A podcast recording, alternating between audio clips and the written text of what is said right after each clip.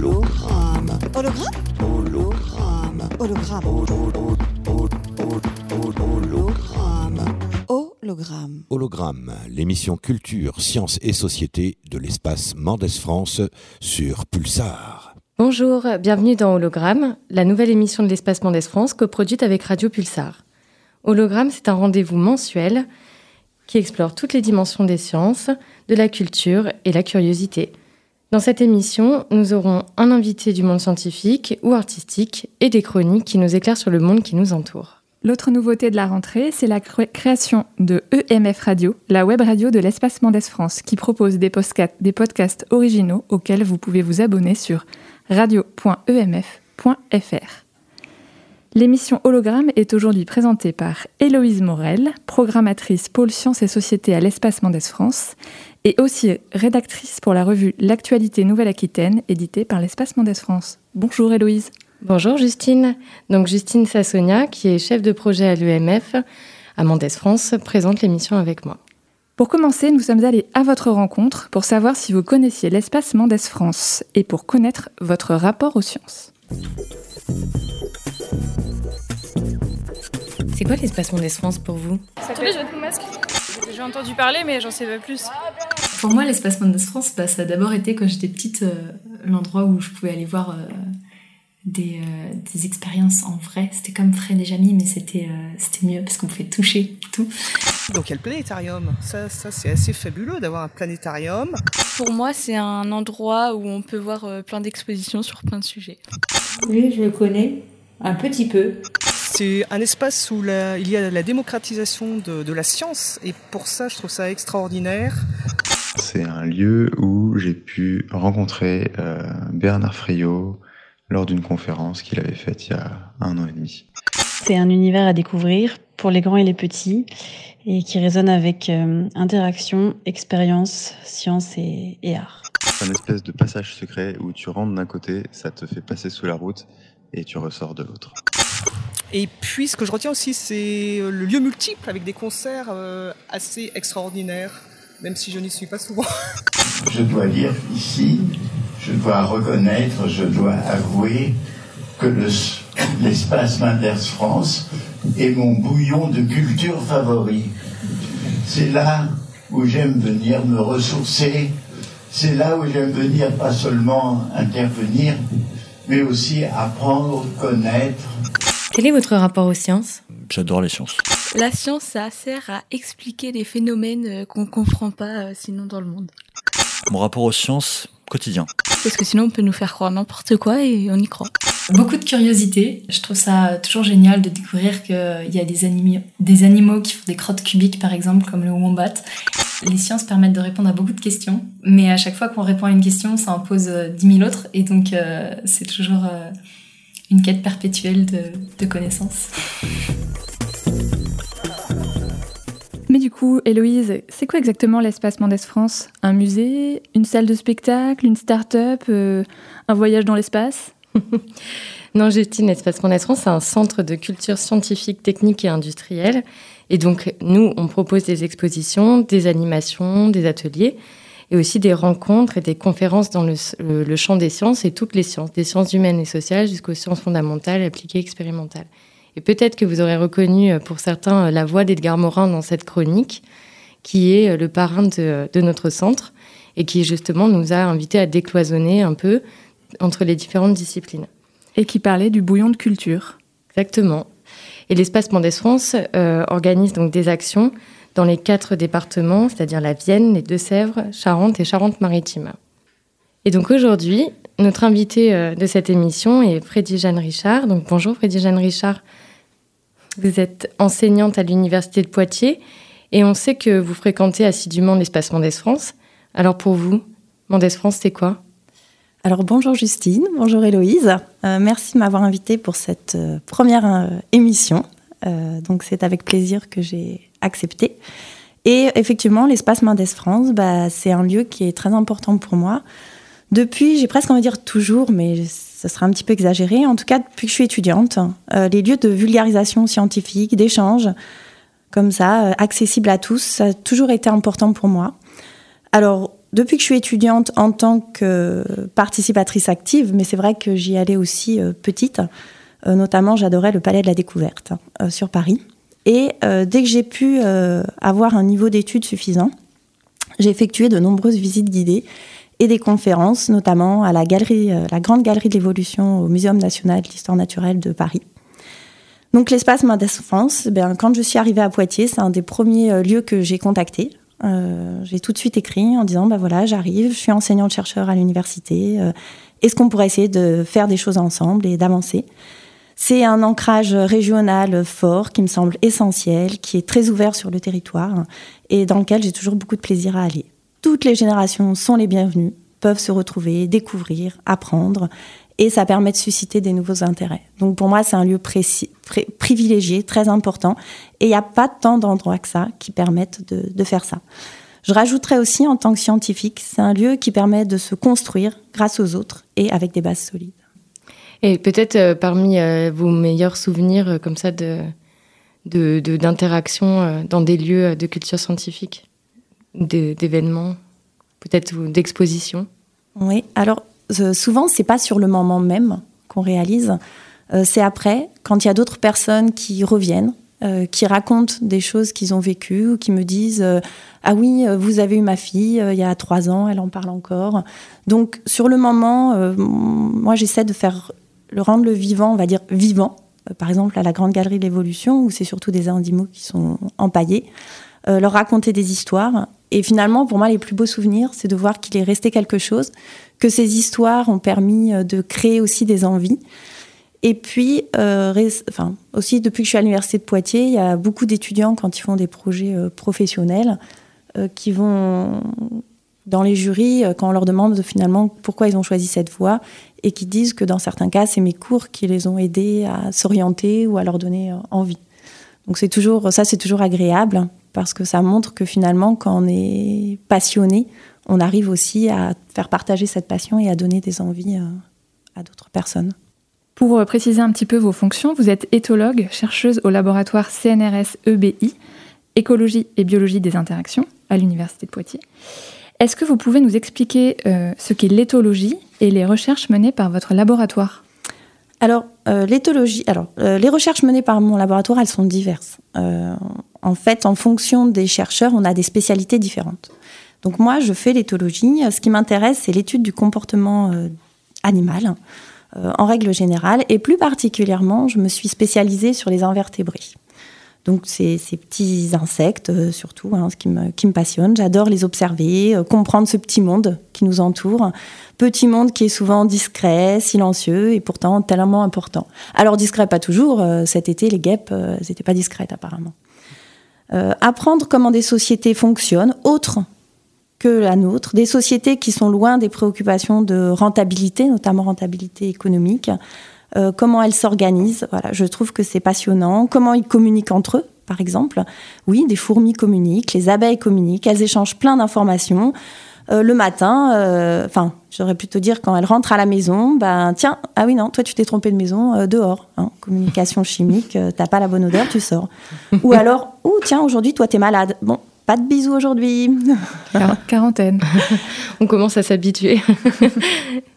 Et euh, justement, ça a été quoi euh, votre déclic euh, qui vous a amené à étudier ce, monde-là? Alors, j'ai toujours aimé travailler, ou envie, voilà, de, travailler avec le vivant, les espèces animales végétales d'ailleurs. Moi, je me suis plus orientée vers l'animal, mais le végétal est aussi un monde passionnant. Et les animaux sont des êtres, des êtres sensibles et j'ai toujours eu beaucoup d'empathie. J'ai toujours trouvé que le contact avec l'animal était quelque chose d'important. Et euh, en ayant grandi à Paris, euh, je trouvais vraiment que ce rapport à la nature était essentiel et pas toujours facile à, facile à avoir. Donc moi, je voulais, dans le cadre de mon travail, être en contact avec des animaux. Et c'est le professeur Dominique Fresneau à Paris 13, euh, le laboratoire d'éthologie, qui, le premier, quand j'étais du coup toute jeune étudiante en première année universitaire, m'a accepté. il m'a proposé de venir travailler tout l'été pour observer des fourmis qu'il avait récoltées sur le terrain au Mexique. Donc ce qu'on appelle des ponérines, des fourmis primitives. Et puis, bah, ça a été finalement le pied à l'étrier qui fait que ce monde des fourmis, bah, je, l'ai gardé pendant longtemps. J'ai effectué donc ma thèse, enfin mon master déjà sur les fourmis, ma thèse euh, sur les fourmis, un premier postdoc sur les fourmis en Angleterre, au Danemark. Et puis après, je me suis dit, bon, les fourmis, c'est bien, je voudrais découvrir autre chose. Et je suis pas allée très très loin, je suis allée sur les abeilles pendant trois ans. Euh, voilà. Et quand on a mis le, on a commencé à découvrir, on a commencé à se poser des questions, ben on peut pas s'arrêter. Donc la recherche, c'est vraiment un métier euh, passionnant. On a eu la chance, Freddy Jeanne, de venir vous voir dans votre laboratoire et on a entendu ça.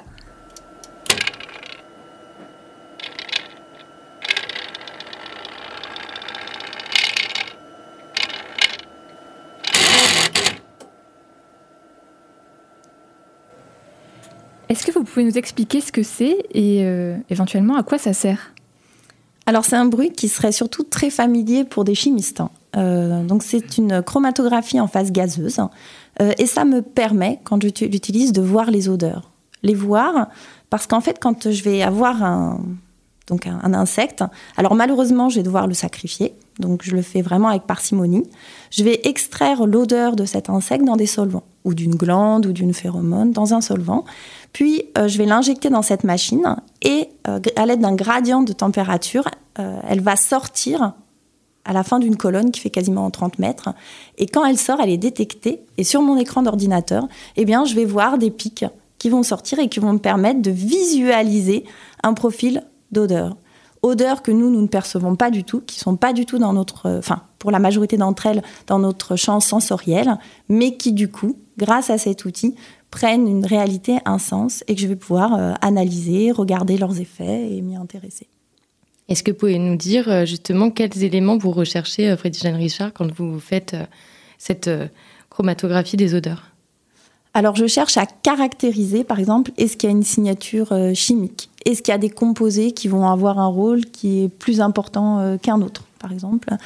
Euh, Ça peut être intéressant. Alors, si je vous parle de reine d'abeille, par exemple, la phéromone royale, eh bien, qu'est-ce qui va influencer la dynamique, hein, la, mise en place des composés de cette glande? C'est-à-dire que le profil phéromonal, en fait, il va pas être le même tout au long de l'histoire de la vie de la reine, notamment entre une reine qui est vierge ou une reine qui commence euh, bah, à pondre des œufs.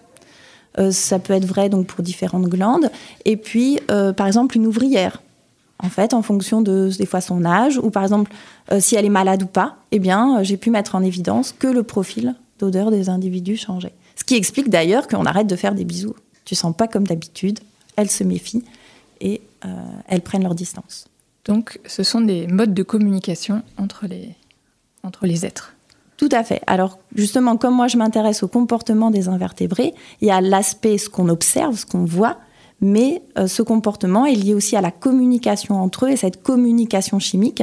Si je veux voir si mes modifications de comportement sont liées à une modification d'odeur ou à d'autres paramètres, c'est grâce à cette chromatographie en phase gazeuse que je vais pouvoir voir si j'ai des corrélations ou pas et voir aller un petit peu plus loin que ces corrélations. Et donc, pour revenir euh, sur un peu la thématique et le lien entre euh, science et société, puisque c'est l'objet de l'émission Hologramme sur Radio Pulsar, est-ce que vous pouvez vous, nous dire, puisque vous êtes, euh, euh, vous êtes à la fois donc, euh, euh, chercheuse et euh, représentante, enfin ambassadrice de la Fête de la Science pour cette édition, un peu quel est euh, le lien pour vous euh, entre euh, les chercheurs et les habitants du territoire? Alors euh, oui, vous imaginez bien, dans le sens où sortir de son laboratoire euh, pour aller vers le public, c'est s'exposer à la critique, la contestation, c'est pas toujours facile, et surtout ça prend du temps, énormément de temps. Et en tant que chercheur, on nous demande de plus en plus de choses. Donc euh, il y a aussi des choix, des sensibilisations, des, pardon, des sensibilités de, chacun. Donc c'est pas c'est pas toujours évident. Euh, sur le plan personnel, ben moi j'avoue que j'aime bien discuter, échanger, partager. Et surtout, bah, essayer de sensibiliser un large public à des enjeux de préservation de la biodiversité. Euh, je me dis que si je sors pas un petit peu de mon laboratoire, que j'en parle pas, ça va rester entre scientifiques, bah, déjà pour certains convaincus. Donc les évidences, il faut continuer, hein, il faut continuer à en produire, il faut qu'on continue vraiment notre travail de recherche, mais il faut aussi euh, aider d'autres personnes à accéder aux informations qui pour nous sont, euh, sont connues. Euh, par exemple, donc l'importance de la biodiversité et de sa préservation, pour moi, c'est une évidence, c'est une priorité, je vous l'ai dit. Mais lorsque je vais intervenir dans une école, en sixième ou euh, au lycée, eh ben, les enfants, à chaque fois, eux, c'est leur première année. C'est leur, premier, première sixième ou leur première, euh, première, ils sont tout jeunes. Et je me rends compte que ces évidences, pour moi, eh ben, elles ne sont pas du tout pour tout le monde et qu'il y a encore beaucoup de chemin à parcourir. Et donc, c'est vraiment une éducation permanente euh, qui va être essentielle. Donc faire partager euh, mes connaissances sur le monde animal, la nature euh, ou ses merveilles, hein, c'est des sujets euh, qui me semblent essentiels. Et puis des fois, des sujets un petit peu plus tristes, comme les actions négatives de l'homme sur leur environnement, la surexploitation, les relations qu'on a aussi avec tous ces animaux domestiques, les animaux d'élevage, hein, qui sont souvent quand même élevés dans des conditions assez difficiles. Voilà, c'est des choses qu'il faut débattre et sur lesquelles il faut interagir. Je voudrais citer une euh, phrase d'Albert Jacquard que je partage totalement. Les activités les plus utiles à l'homme ne sont pas euh, celles qui sont rentables. Et notamment, éduquer, ce n'est pas quelque chose de rentable. Et pourtant, c'est utile et fondamental. Euh, ça va permettre de choisir un peu plus tous ensemble l'avenir de l'humanité, la sortie d'un monde où l'économie règne passe par l'éducation et l'information. Et donc, vous êtes, on, constate que vous êtes vraiment très investi dans l'éducation. Et comme disait Louise, vous êtes euh, ambassadrice de la Fête de la Science qui aura lieu prochainement, qui commencera le 2 octobre. Euh, est-ce que vous pouvez rapidement euh, nous parler de la conférence inaugurale que vous allez faire à cette occasion? Oui. c'est vrai que la science aide à trouver des, réponses hein, et puis aussi à poser des questions par rapport à, à la curiosité. Euh, donc pour cette fête de la science, j'ai proposé une intervention sur les insectes sociaux. Euh, et donc euh, ce sera l'occasion de débattre, d'échanger, de faire des hypothèses pour aller plus loin. Et le thème de cette année, c'est l'homme et la nature. Donc je retrouve aussi tout à fait la, la, place de mes activités de recherche et de mes, mes, convictions dans ce thème. Et ça peut me permettre à tout le monde de rediscuter un petit peu de la place de l'homme dans la société surtout à l'heure actuelle où les gens se mobilisent, notamment pour les modifications du climat et notre impact sur l'environnement. Donc on pourra venir vous écouter vendredi 2 octobre à 18h à la R2B de Vouneuil-sous-Biard. On va faire une petite pause musicale avec Queen Don't Stop Me Now. Tonight, I'm gonna have myself a real good time. I feel alive.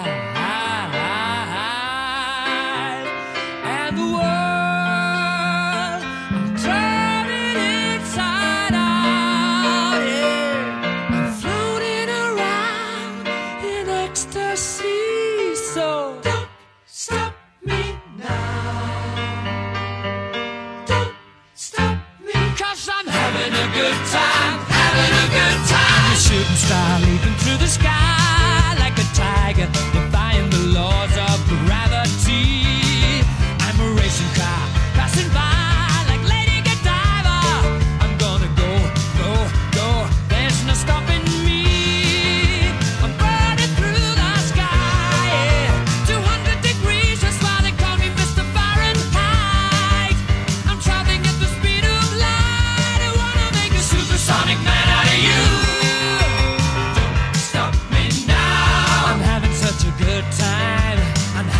lost.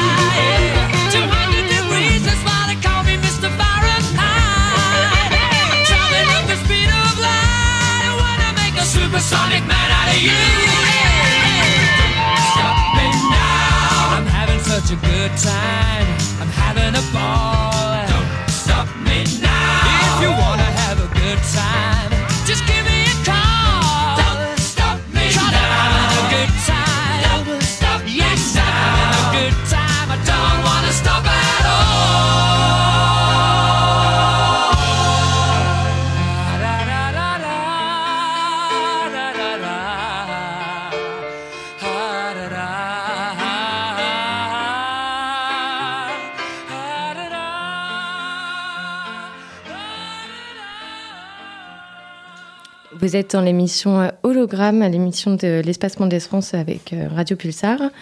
Et euh, peut-être que vous avez reconnu donc la guitare de Brian May. Et le saviez-vous Il a une thèse en astrophysique et a notamment étudié les particules interstellaires. Comme quoi, le rock et la science, ça marche ensemble.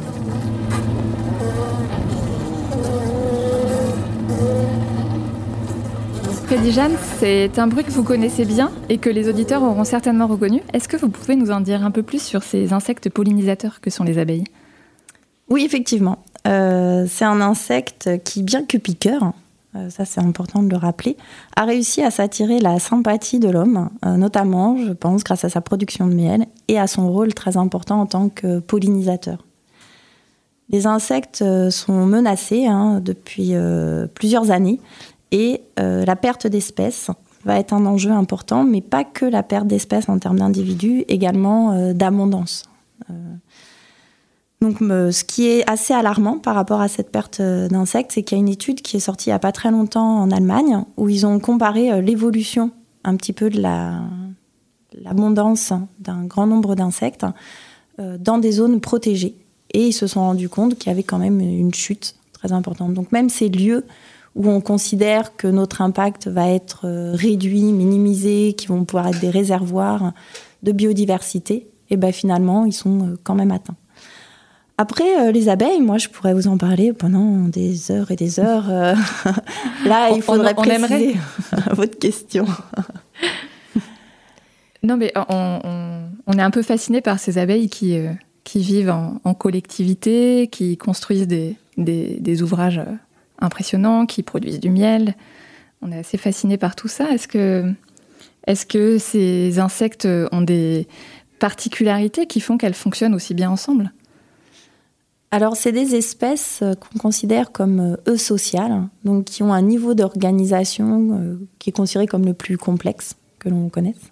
Les abeilles, les fourmis aussi, les guêpes, le frelon, frelon européen, frelon asiatique. Et ce qui se passe, c'est quand euh, bah, ils sont présents, comme ils vivent euh, dans des colonies avec un grand nombre d'individus, eh ben, on les voit. Donc ils sont beaucoup plus visibles. Vous avez un nid de guêpe à côté de chez vous, un nid de frelon. Bah, très vite, il va y avoir un grand nombre d'individus. Et donc vous les voyez beaucoup plus que les autres espèces. Alors en plus, il s'avère que bah, ceux que je vous ai cités, abeilles, guêpes, frelons, euh, piquent, ils ont un venin. Les guêpes, on s'en méfie plus que des abeilles, mais ils ont tous un rôle qui est essentiel. Et ce succès, en termes de nombre d'individus, on l'attribue notamment eh ben, à leur mode de vie, à la façon dont ils sont ensemble, le fait qu'ils aient un lieu commun, euh, le fait que vous ayez un, y ait un individu qui soit spécialisé dans la reproduction avec les autres qui aident, euh, le fait que justement euh, ceux qui aident eh bien, vont aussi avoir une division des rôles. Alors un petit mot dans notre jargon, nous on parle de polyétisme, c'est la même chose que la division du travail, où chacun va avoir un rôle qui va aussi évoluer au cours de sa vie et qui va être au bénéfice de la société et notamment bah, de la reproduction de nouveaux individus. Et justement, il y a un individu que vous avez cité et qui a assez mauvaise presse, c'est le frelon asiatique. Alors qu'est-ce qu'on peut dire euh, peut-être rapidement sur euh, cette, euh, cette espèce par rapport aux abeilles, au fonctionnement? Alors c'est que le frelon asiatique, bah, il va bien, lui, euh, contrairement euh, à nos espèces locales et nos espèces euh, sauvages. Euh, il se développe et il arrive dans un territoire où il a finalement très peu de prédateurs. Euh, préda- lui, par contre, c'est un prédateur plutôt généraliste, donc il va consommer énormément de choses, aussi bien d'autres espèces d'insectes que euh, dans les vergers, euh, des fruits, euh, des, ressources sucrées. Donc lui se développe euh, énormément avec un impact, économique très négatif, euh, évidemment, sur les productions.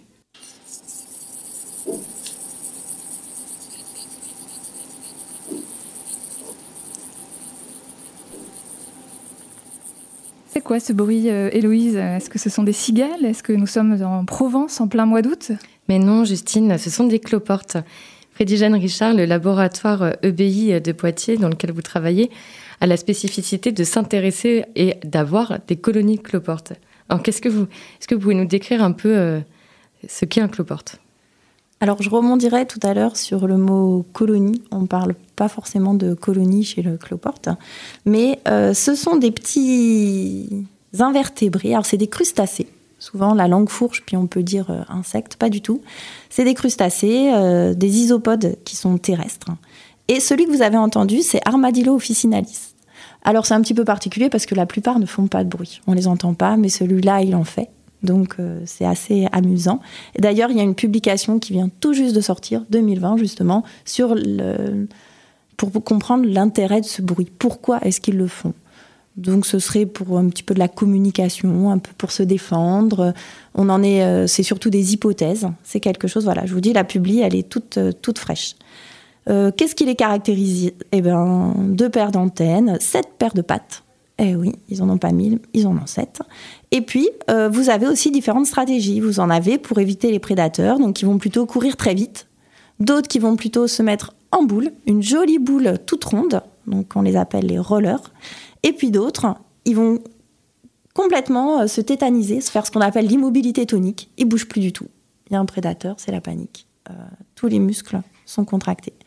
Donc ces petits cloportes, effectivement, c'est le modèle privilégié d'études au laboratoire. Euh, donc on a plein d'élevages euh, de ces espèces. Et euh, à quoi ça sert exactement un cloporte dans l'écosystème? Alors déjà, c'est joli. Avant de forcément chercher un rôle pour tout, si vous les regardez de près, il y a des différences de couleurs entre les mâles, les femelles.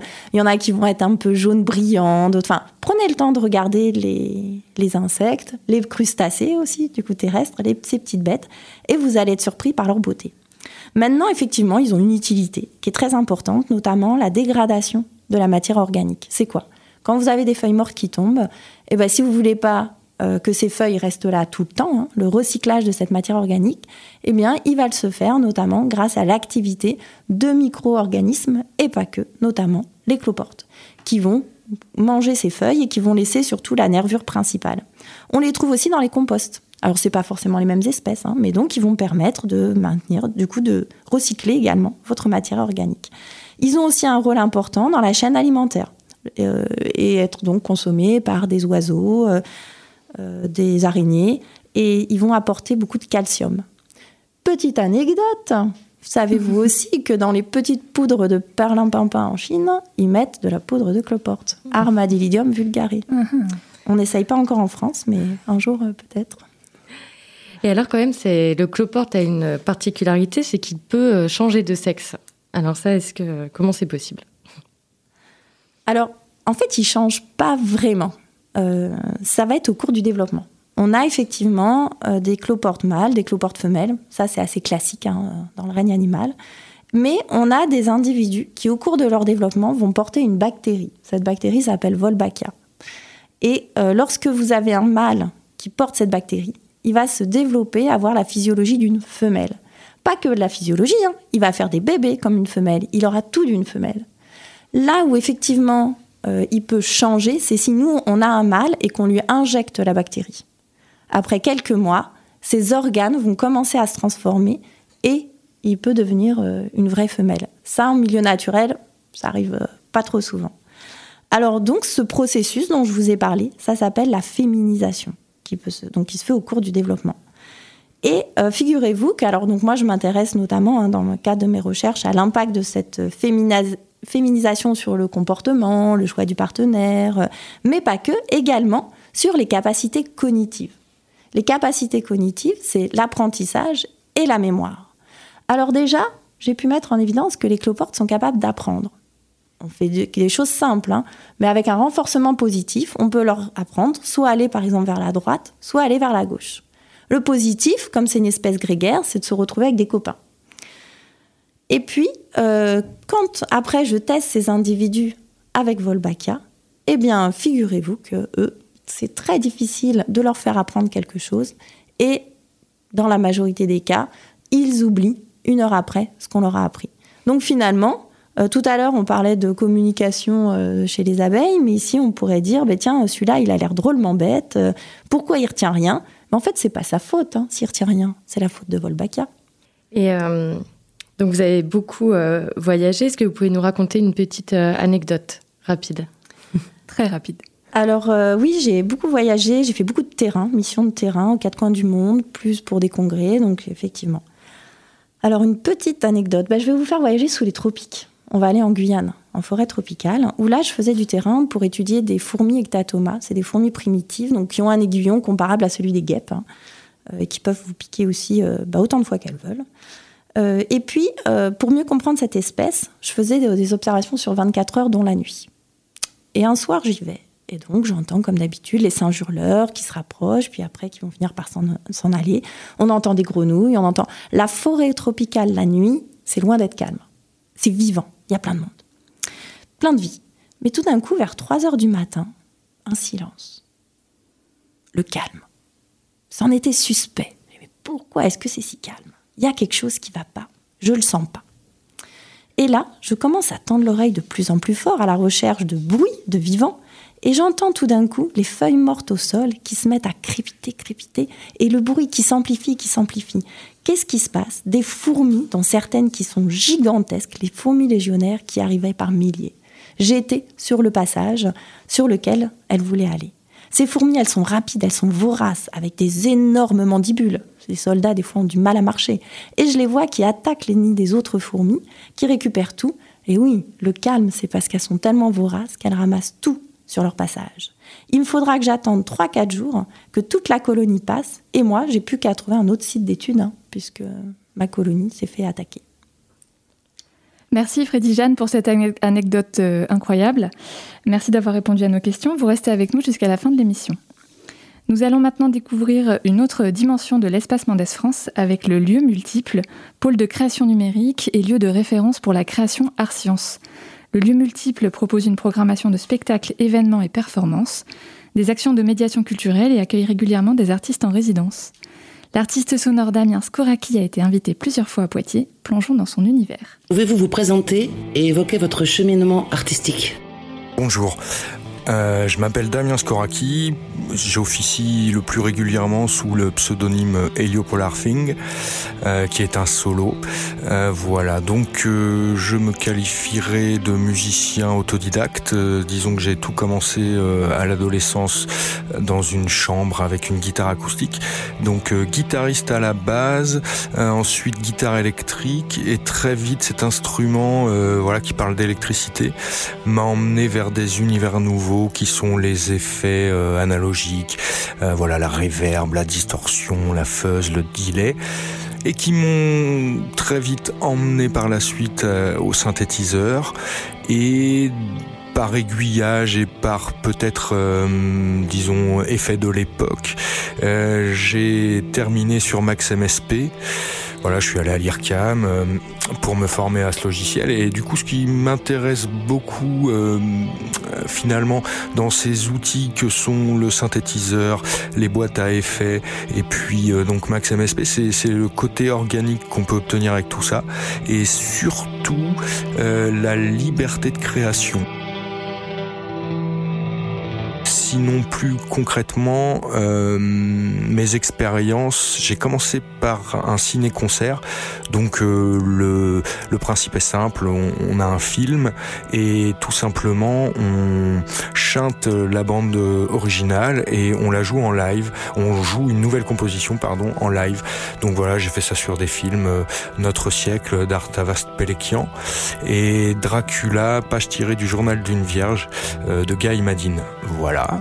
Euh, ensuite, j'ai eu le plaisir de collaborer euh, beaucoup avec la danse, donc une compagnie qui s'appelle Cinequanon Euh, qui officie à La Rochelle.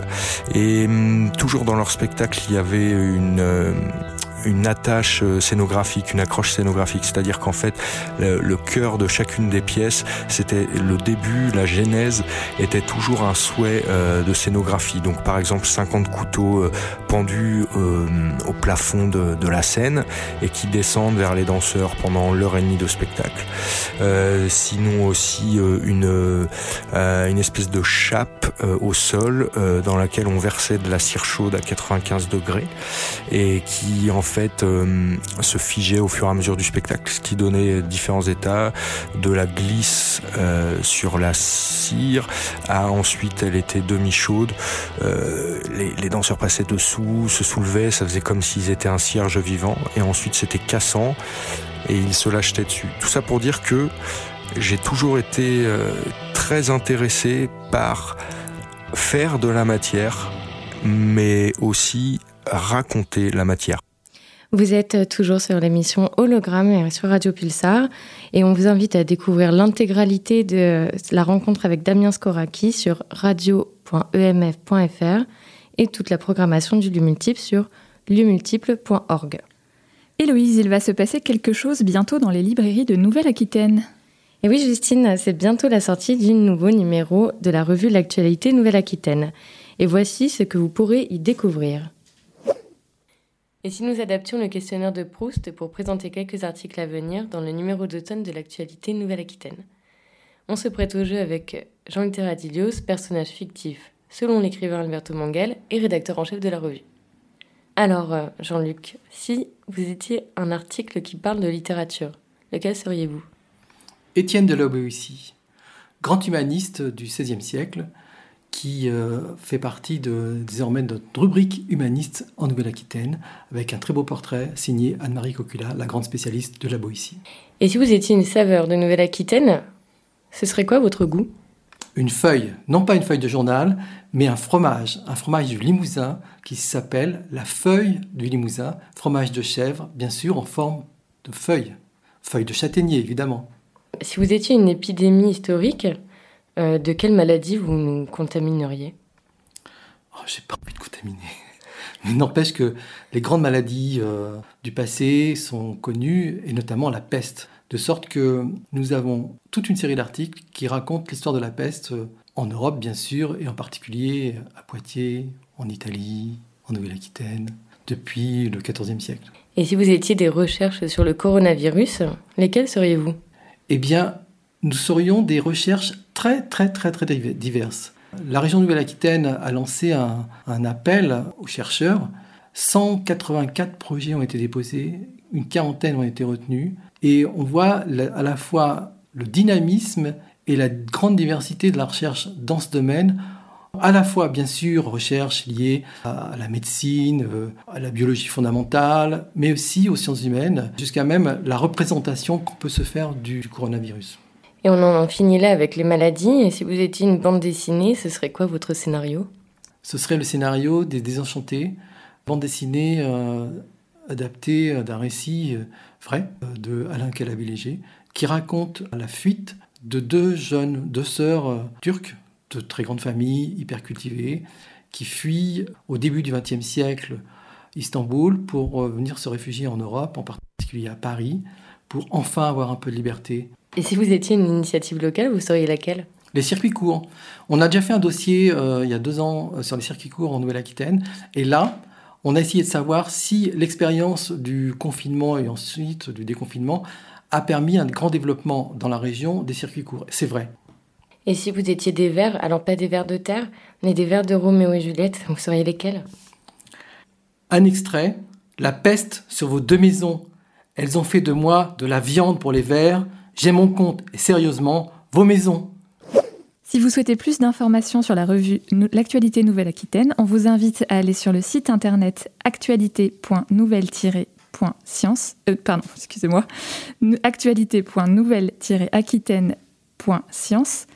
En plus des articles en ligne, on y retrouve des vidéos, des entretiens et des archives des anciens numéros.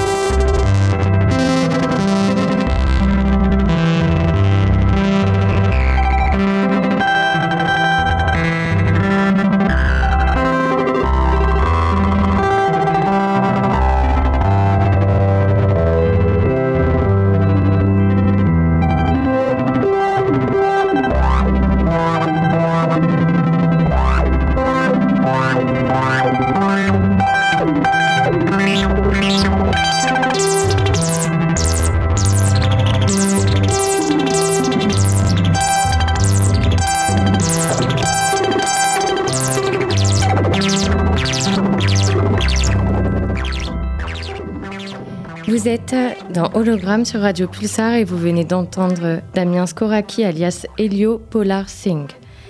Et nous, Thierry Pasquet nous a rejoint en studio. Thierry, tu es responsable du service communication à l'espace Mendes France et tu nous as préparé une petite chronique sur les fake news, ces fausses informations qui se propagent comme une traînée de poudre.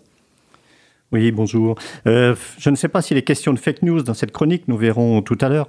Euh, je fais un détour par la citation définitive de celle qui clôt le débat et la réflexion en prétendant l'ouvrir et utilement affuble de culture. Si tu cites un tel, c'est bien que tu l'as lu. Lao Tse, né il y a plus de 2500 ans en Chine, fait souvent l'affaire. Tu es le maître des paroles que tu n'as pas prononcées. Tu es l'esclave de celles que tu laisses échapper. J'arrête là peut-être. Mais non, mais Non, non, non, pas du tout, Continue Thierry. Celle-ci vient de Dico Citation, partenaire du journal Le Monde. Le grand Internet nous en fournit à l'appel de ces citations. Attention, je ne parle pas ici de la citation scientifique, indispensable aux chercheurs. Non plus de la, brève de comptoir, qui a ses lettres de noblesse. Jean-Marie Gouriot les a collectées inlassablement jusqu'à l'attentat contre Charlie de triste mémoire. Je ne résiste pas à vous en dire une.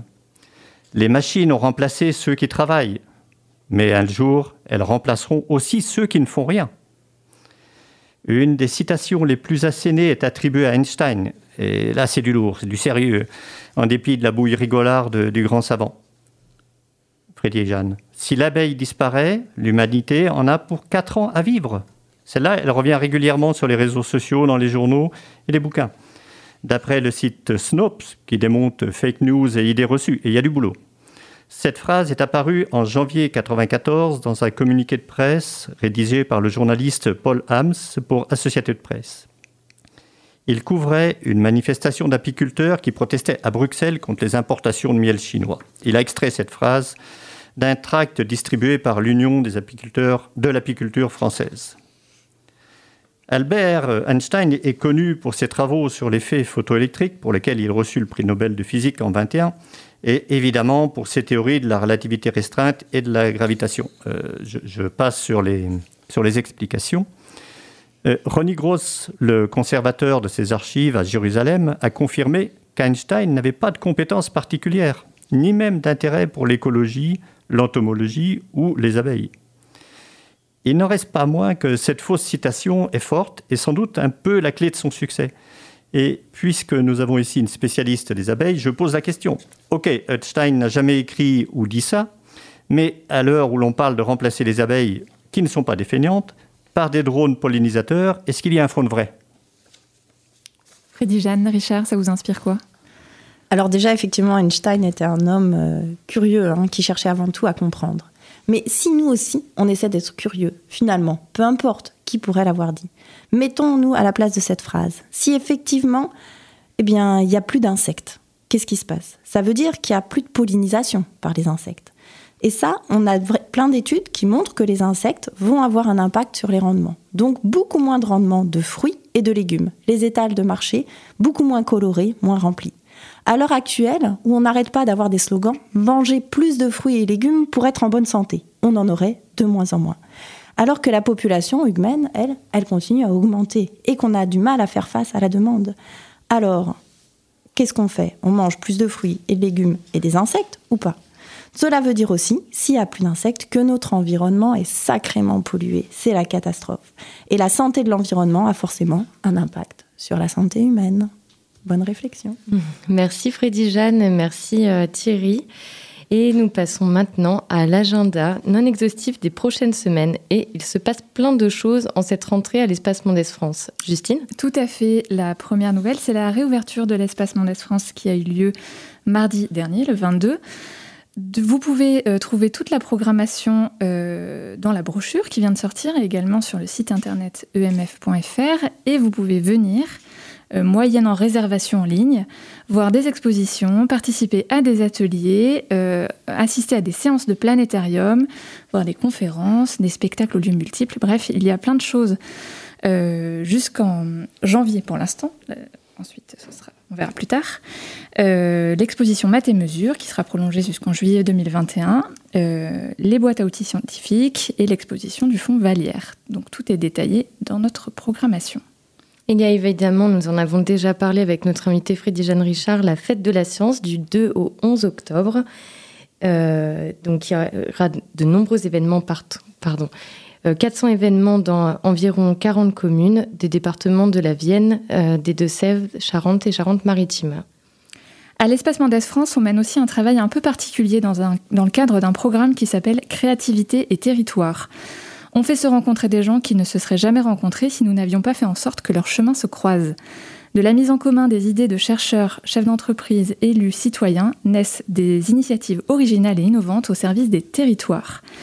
Des rencontres sont régulièrement organisées et parmi elles, les journées d'automne. On écoute Jackie Deniol, conseiller créativité et territoire, pour la présentation de ces journées d'automne. Les journées d'automne, c'est quoi? Les journées d'automne, c'est un rassemblement qui maintenant va avoir lieu pour la neuvième année d'acteurs préoccupés tous par la question de la créativité dans les territoires. Ça consiste en quoi exactement? Différentes choses, surtout des initiatives originales et insolites que nous, nous essayons de rassembler euh, autour de thèmes très divers. Ça peut être le numérique, ça peut être l'économique, ça peut être le social, le culturel. Et cette année? Alors évidemment, cette année, compte tenu de la crise, euh, on met un peu plus l'accent sur la reconquête culturelle, économique, sociale, euh, sanitaire des territoires. Les journées d'automne, c'est quand? C'est les 14 et 15 octobre. Et c'est où? À la fois à l'MMF et à la fois dans une entreprise, c'est une première cette année, CDA Développement, qui est une entreprise de plasturgie qui se trouve à Châtellerault, rue des Frères Montgolfier. Et pour y assister? Comme toute euh, organisation, il faut s'inscrire sur le site emf.fr. Et enfin, l'actualité brûlante de la rentrée, c'est le concert de Fixing qui est organisé dans le cadre du circuit. Donc le circuit, c'est un festival itinérant qui se déroule dans huit lieux à Poitiers et qui est labellisé Carte Culture. Fixing, c'est une performance étonnante du percussionniste Sylvain Darifourc qui met en scène un corps de musiciens augmenté par une multitude de moteurs commandés numériquement. Deux séances sont euh, prévues à l'espace Mendes France, donc demain à 15h30 et 17h30. C'est gratuit pour les détenteurs de la carte culture et c'est organisé en partenariat avec Jazz à Poitiers. Donc, pour rappel, les réservations sont indispensables dans le cadre de la programmation actuelle de l'Espace France. Toutes les informations sur emf.fr. Merci à vous, Freddy Jeanne Richard. Merci aux auditeurs et auditrices d'avoir expérimenté cette première émission Crash Test avec nous. On espère vous retrouver pas trop Covidé samedi 24 octobre à midi. D'ici là, on vous attend masqué à nos événements à l'Espace Mendes France et partout dans les territoires. Vous pouvez également réécouter cette émission et de nombreux podcasts sur euh, notre web radio, radio.emf.fr.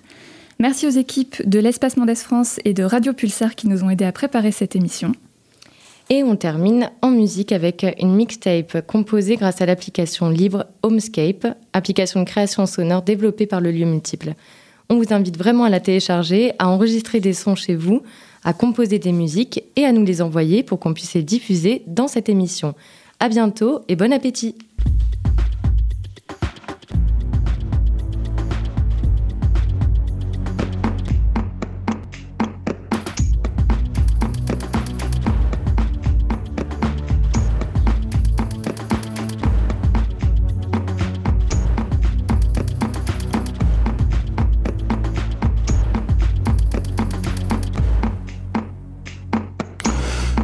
Sommes dans le désert, mais nous sommes tombés en panne. Il n'y a plus, il n'y a plus de moteur sur nos camions. Nous sommes, nous sommes perdus. Paul, rentre dans le camion maintenant, s'il te plaît. Non, je vais chercher du bois à cheval sur mon varan.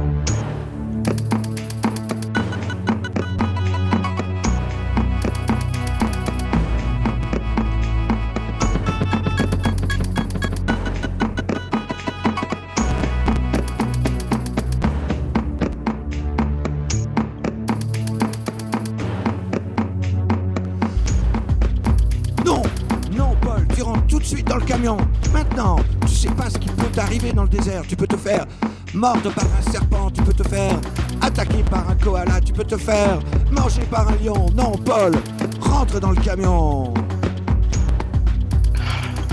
Je les mangerai.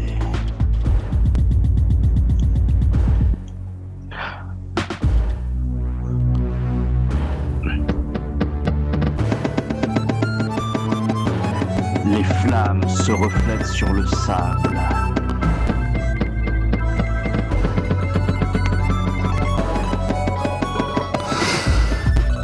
Dans le camion Paul, je te demande de rentrer dans le camion. C'est bien, tu nous as apporté du bois maintenant. On a pu faire un feu qu'on verra à 12 km. Les secours n'ont pas tardé à arriver, mais je t'en prie, mon petit Paul, rentre dans le camion, rentre dans le camion. C'est moi les secours.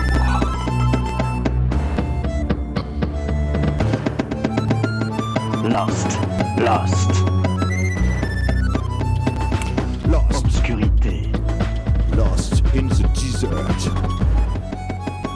Ah, mais que vois-je au loin? Je vois au loin des phares. Des phares de voiture, serait-ce pour nous? Serait-ce pour venir nous sauver? Ah, oui, ce sont, ce sont des scientifiques. Il se rapproche.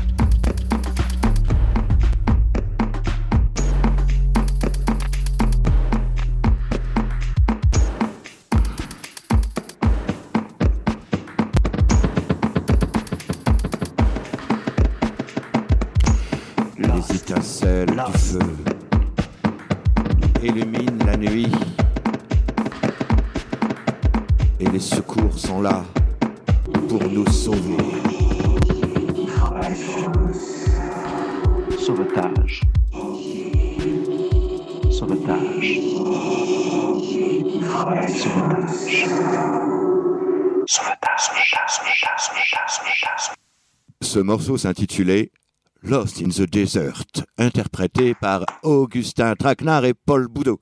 Vous êtes sur Radio EMF et je vous souhaite bien le bonjour ou le bonsoir ou la bonne nuit. Au revoir. Au revoir Paul Boudot. Au revoir Augustin. À la prochaine.